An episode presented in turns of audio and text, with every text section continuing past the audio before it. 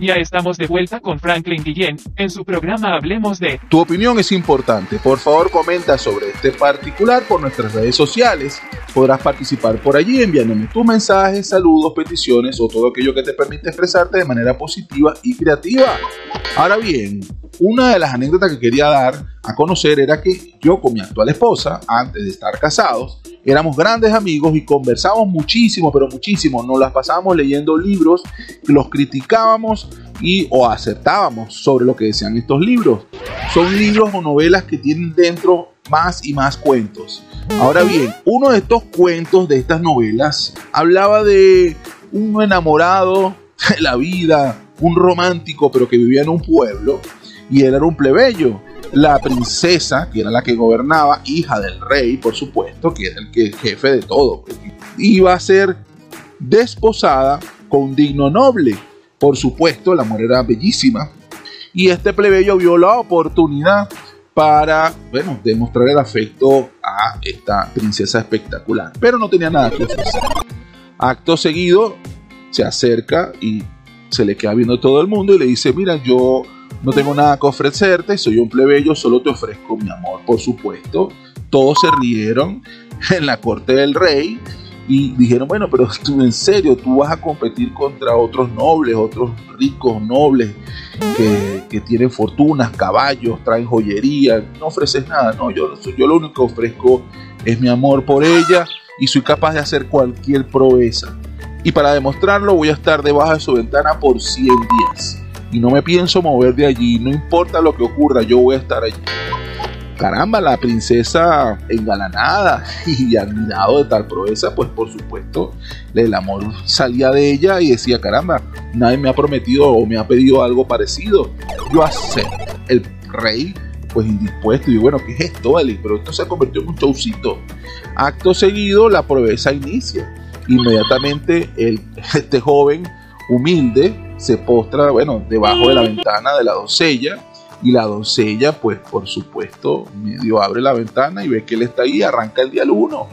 Y el hombre ahí, tú sabes, bien puesto, bueno, no, como todo venezolano bien fajado. Y ahí debajo, y la gente, bueno, vamos a ver, empiezan las apuestas, este lo que dura son 15 días, este lo que dura son una semana, no, capaz que dura un mes. Pasan tres meses y el hombre sigue ahí. De vez en cuando la reina, la reina pedía al joven, caramba amigo, pero usted sabe, déjese de esto, usted le va a pasar algo, ¿qué es eso? No, no, no, no, mi reina, yo le voy a demostrar el amor a su hija, la princesa.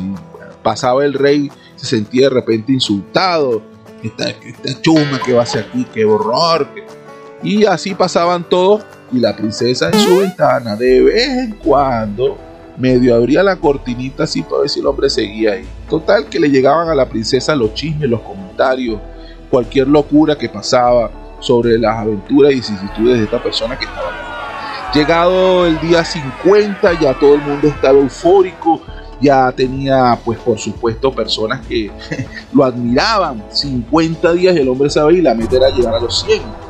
Y no se mueve llevando sol, agua, invierno, tormenta, y él seguía ahí guateando contra lo inclemente del clima y de las circunstancias, porque también le arrojaban cosas.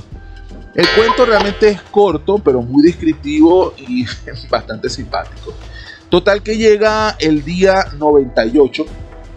Ya el pueblo está, bueno, ya se ganó a todo el mundo. El rey fascinado dice, bueno, esto es lo que yo necesito. Yo necesito un yerno que sea capaz de no solamente honrar su palabra, sino que tenga una gallardía. Ya, ya hasta el rey estaba de acuerdo, todo el mundo, las fiestas se estaban preparando, quedaba un solo día, estaba en el día 99, ya faltaban unas horas para vencerse y los 100 días él iba a ser nombrado, pues por supuesto la mujer se iba a casar con él, todo perfecto, él subió la mirada, vio al balcón, día 99, faltaban unas horas y de repente desapareció.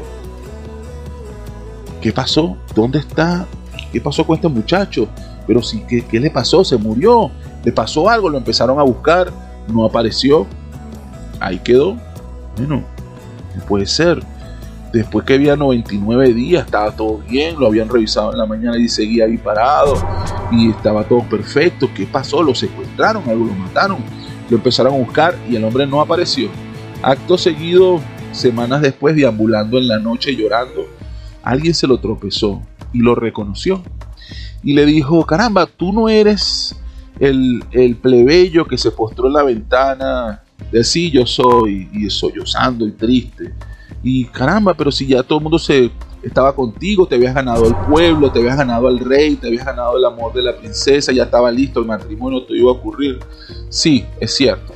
Yo estuve 99 días parado en la ventana. Estuve llevando sol, frío, este, burlas, rechazos, y todo lo aguanté por el amor que tenía con ella. Pero ¿qué pasó? ¿Dejaste de amarla? No, la sigo amando. La sigo amando muchísimo. Pero y entonces, ¿pero ¿qué fue lo que te secuestraron? ¿Algo te pasó? No, no, no, no, no pasó nada. Y entonces, ¿por qué te fuiste? Era el día 99. Estaba debajo de la ventana. Yo me conformaba solo con ver la sombra cuando se peinaba. Y por supuesto que veía que ella abría la cortina de vez en cuando. Durante los 99 días que estuve allí, amándola, ella jamás fue capaz de bajar, preguntarme si yo estaba bien, si yo necesitaba algo, o simplemente suspender lo que yo estaba haciendo y simplemente aceptarme. Durante 99 días, ella vio mi sufrimiento, vio todo lo que me pasaba y fue incapaz de simplemente venir en mi socorro. Y me di cuenta de que ella no merecía mi amor. Y como ella no merecía mi amor, Tan sencillo como que me paré y me fui. Ahí termina el cuento. Dirán ustedes, wow. Bueno, fue lo mismo que yo dije cuando leí ese cuento y por supuesto estuvimos conversando mi novia en ese entonces o mi amiga en ese entonces hasta la fecha. Quédate conmigo y en un próximo corte hablamos de lo que sobrevino después de ese cuento. Haremos una pequeña pausa y regresamos en breves instantes con su programa Hablemos de, conducido por Franklin Guillén.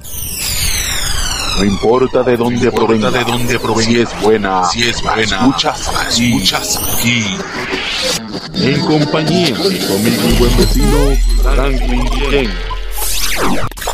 Esto es publicidad. www.ticompra.com donde encuentras lo que necesitas y punto. Smart Shop and Gallery, otra empresa de Taikon Group